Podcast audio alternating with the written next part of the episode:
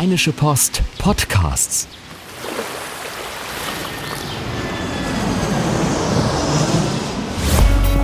Gut Leben, der Podcast rund um Reisen, Gesundheit und alles, was unser Leben sonst noch besser macht. Eine neue Woche und damit eine neue Folge Gut Leben Podcast. Ähm, es fühlt sich wieder schon nach einer ewig langen Zeit an, äh, dass wir das letzte Mal geredet haben. Hallo das Susanne. Ich auch. Ja, ja, hi Henning. Und wir reden heute auch über das Thema Zeit und Zeitempfinden.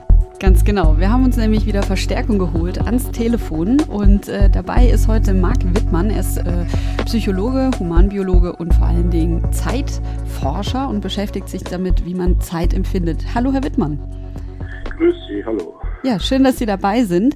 Äh, eine ganz furchtbar dringende Frage, die ich habe mhm. und äh, die vermutlich auch furchtbar viele Menschen haben, ist, ähm, äh, jetzt ist es schon wieder Mitte Juli. Das Jahr ist sozusagen schon, also es ist ja schon über die Hälfte fortgeschritten und für mein Gefühl ist immer noch Januar. Wie kann es sein, dass die Zeit so rast?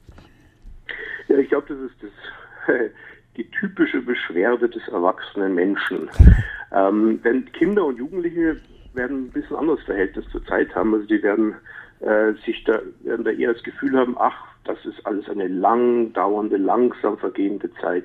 Wir Erwachsenen allerdings, und äh, naja, haben öfters das Gefühl, die Zeit vergeht schnell, weil wir einfach routiniertere Menschen sind. Wir kennen schon alles, wir sind in so einen Routinealltag eingebaut. Äh, das heißt, morgen stehen wir auf, gehen zu abends, kommen abends nach Hause, dann haben wir wieder unsere Alltagsbeschäftigkeit. Und all diese Sachen in unserer Routine müssen nicht besonders äh, im Gedächtnis abgespeichert werden. Das ist alles nichts Neuartiges mehr. Und das heißt, wenn es aber nicht im Gedächtnis abgespeichert wird, wenn wir zurückblicken auf unsere Zeit, äh, ist dann eben nichts passiert. Und deswegen kommt uns das als äh, schnell Vergehen vor. Und Kinder und Jugendliche, für die ist alles viel mehr neu, neuartig zum ersten Mal. Und deswegen ist es so besonders und wird auch besonders abgespeichert und deswegen kommt dann Kindern und Jugendlichen, aber auch jungen Erwachsenen, die ja auch noch erste Schritte machen in ihrem Leben, das Elternhaus verlassen, eine neue Stadt gehen, erst mal einen festen Partner finden und studieren und so weiter. Für die vergeht die Zeit auch langsamer, weil alles so neuartig ist und im Gedächtnis behalten wird. Also Routine, die Routine ist der Zeitkiller. So kann man es vielleicht zusammenfassen. Ah, das, ist aber, das ist aber spannend. Das heißt, immer dann, wenn ich irgendwie eine Sache über eine längere Zeit hinweg tue, über viele Tage, Wochen, Monate, keine Ahnung, das, dann vergeht für mich die Zeit quasi immer schneller, wenn ich diese Sachen mache, weil es eben nichts Neues mehr gibt. Genau, das sind ja so Beispiele, ist also auch der Urlaub. So die ersten Tage in einem Urlaub vergehen auch ganz langsam. Warum? Wir sind an einem neuen Ort, neue Gerüche, neue Sprache, alles, wir explorieren die Umgebung, alles ist besonders und neu und dann vergeht die Zeit ganz langsam. Zeit dehnt sich, weil wir so viel Neues erleben. Aber bleiben wir an demselben Urlaubsort, dann macht sich auch wieder Routine bemerkbar und lang und immer schneller vergeht auch wieder die Zeit. Das hat auch, also ich habe das selber auch mal äh, bemerkt, als ich nach San Diego zog, beruflich bedingt, die ersten Monate an dem neuen Ort. Ich musste mich neue Leute kennenlernen, neue Arbeit, alles, die ganze Kultur anders auch da dehnte sich die Zeit, auch jetzt in der Erinnerung dehnt sich die Zeit auch noch von diesen ersten Monaten und vielleicht auch vom ersten Jahr. Aber die kommenden Jahre, als ich mich dann eingewöhnt hatte, eingelebt hatte, plötzlich vergingen wieder ganz schnell. Hm. Das heißt also, äh, weil das genau diese Frage habe ich mir auch gestellt vor dem vor dem Gespräch. Ähm, es ist irgendwie dann doch normal, dass zum Ende eines Urlaubs hin ähm, dann plötzlich der Urlaub, das Ende viel schneller da ist, als man vorher dachte. Also so vom Gefühl her zumindest. Genau, es gibt so eine die, die Geschwindigkeit, die erlebte Geschwindigkeit des Zeitverlaufs nimmt zu, am Anfang ganz langsam und dann nimmt es langsam, aber mit dieser Eingewöhnung, die wir dann spüren, weil wir dann immer die gleichen Dinge tun, wie wir das allerdings ein bisschen vermeiden können, ist ja dann durchaus, dass wir sagen, okay, wir legen uns jetzt eben nicht fünf Tage hintereinander an den Strand, denn die Tage, so entspannend es auch sein kann, manche Leute brauchen das ja auch nach einem äh, durchstressten Arbeitsalltag, und dann ist es alles schön, aber jetzt bezogen auf die Zeitwahrnehmung, könnte man dann sagen, okay, an einem einen Tag lege ich mich am Strand, an anderen mache ich aber einen Ausflug und schaue mir irgendwas an. Weil ich dann schon wieder neue Eindrücke bekomme und schon, was passiert mit der Zeit? Sie dehnt sich subjektiv wieder. Das heißt, das gilt ja aber nicht nur für den Urlaub, das gilt ja auch für den Alltag. Ich müsste mir jeden Tag oder zumindest sehr regelmäßig Dinge vornehmen, die ich noch nie gemacht habe. Um ein genau, höheres. Also sich immer wieder neu positionieren, nicht immer dieselben Wege gehen, nicht dieselben Dinge tun.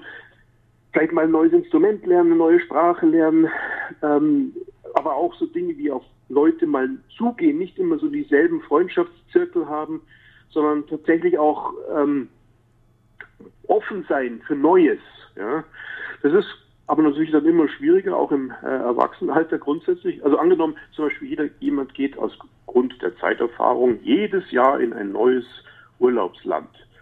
Aber irgendwann ist es trotzdem dann zum zehnten Mal ein neues Urlaubsland. Also auch selbst die Neuartigkeit wird auch schon wieder Routine werden. Ja? Also ganz dem entgehen können wir nicht.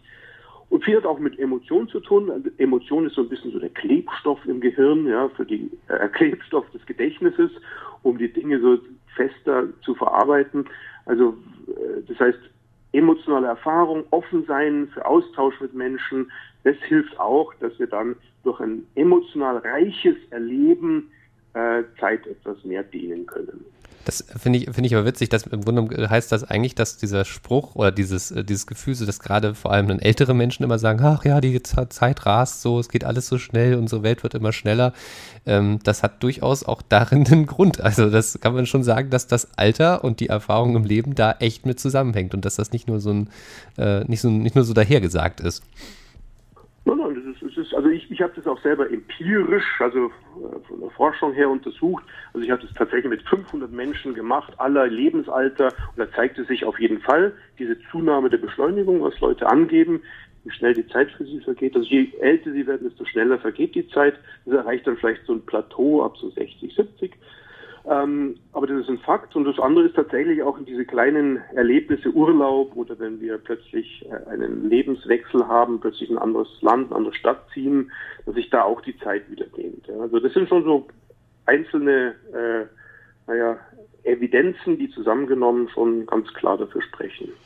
Aber wenn ich Ihnen so zuhöre, dann kommt bei mir in den Kopf dieser Begriff aus der Psychologie Sensation Seeker, also Leute, die immer auf der Suche nach dem nächsten High sind. Und hier ist es vielleicht dann die, die permanente Suche nach dem nächsten Neu. Also gerade wenn Sie sowas sagen wie ein Instrument kennenlernen äh, oder neu, neu lernen, das ist ja keine Kleinigkeit. Das fange ich ja nicht alle vier Wochen oder einmal im Jahr fange ich ja nicht ein neues Instrument an, sondern das sind ja gerade Dinge, die eigentlich Routine, Gewohnheit, Übung eben erfordern. Ja, also der Sensation Seeker ist es, der ist vielleicht der, der es auch wieder übertreibt und der hat dann einen anderen Effekt. Ja, das könnte man ja auch so sagen. Zum Beispiel das Problem, dass Leute zum Beispiel nicht mehr so entspannen während des Wochenendes, weil sie das Wochenende auch schon wieder so voll planen mit Dingen. Ja, um 9 Uhr wird Fahrrad gefahren mit den Freunden, um 12 Uhr muss eingekauft werden, um 14 Uhr der Sohn zum Fußball gebracht, um 16 Uhr treffen die Freunde, um 20 Uhr gehen wir ins Kino und wo auch schon wieder quasi so alles Mögliche durchplant ist. Wenn wir alles wieder zu schnell und zu hektisch machen, dann kann sich auch nichts mehr fest äh, so im Gedächtnis absammeln, äh, ansammeln. Ja. Also der Sensation Seeker hat auch das Problem, dass er zu viele Sachen macht und die Dinge auch wieder vielleicht nicht zu, nicht durchdrungen und erlebt und achtsam genug macht. Ja. Die Stichwort Achtsamkeit ist natürlich genau das Gegenteil vom Sensation Seeker. Das ist jemand, der etwas tut, aber dieses dann auch so voll und ganz mit seiner Aufmerksamkeit behaftet äh, tut. Ja. Und für den dann äh, ergibt sich dann, dass er, weil er alles intensiver tut, und mehr wahrnimmt, achtsamer ist, auch mehr im Gedächtnis hängen bleibt. Und das ist durchaus so. Und, äh, was ich mit dem Instrumente lernen meinte, ist natürlich, dass man immer wieder so seine Routine ein bisschen durchbricht und, und zum Beispiel sagt, okay, anstatt jetzt, wie ich schon seit 40 Jahren mache, am Abend, wenn ich nach Hause komme, mich aufs Sofa legen und Zeitung lesen, ja, dass ich dann sage, okay, jetzt raus aus meinem, aus meiner Routine, aus meinem auch Autopilot-Modus. Das ist auch vielleicht ein guter Begriff, dass wir, wenn wir auf Autopilot sind, gar nicht so genau merken, was um mich herum eigentlich geschieht, weil wir so in diesem Routine-Modus sind. Ja? Und dass ich da plötzlich was Neues beginne und mich konzentrieren muss, zum Beispiel beim Erlernen eines Instrumentes. Ja? Natürlich jetzt, wenn ich jetzt das immer wieder mache mit dem Instrument, dann kommt auch ein gewisses Maß von Routine. Aber um was es mir geht, ist, dass ich konzentriere